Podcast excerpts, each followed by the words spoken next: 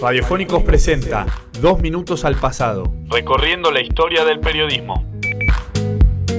A la una y media de la tarde, con cielo nublado en la ciudad de Buenos Aires y alrededores, la temperatura es de 17 grados 8 décimas. El Estado Islámico hackeó la cadena de televisión francesa TV5 Monde. El grupo yihadista dejó a sus 11 canales sin programación y utilizó sus redes sociales para difundir información de soldados franceses y amenazarlos. Para el gobierno, fue un insulto inaceptable a la libertad de expresión. Buenos días a todos. Esto es Dos Minutos al Pasado.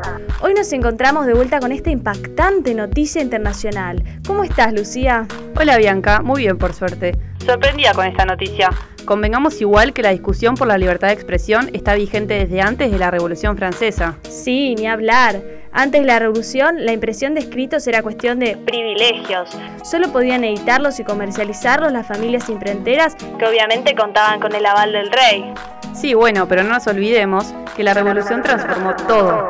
El artículo 11 de la Declaración de los Derechos del Hombre y del Ciudadano establecía que la libre comunicación de pensamientos y de opiniones era uno de los derechos más preciosos del hombre. Y claro, después de eso, los miles de escritos que antes circulaban clandestinamente, ahí ya comenzaron a ser los medios que difundían las ideas revolucionarias que todos conocemos. Libertad, fraternidad e igualdad. Un dato de color que tengo para contarte, Bianca, es que Francia pasó de tener 14 periódicos a tener casi 50 para los comienzos de la revolución.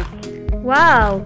Y bueno, después ya obviamente en los años posteriores, en cada transición, ascenso y caída de un líder, la prensa estuvo ahí para hacer su crónica.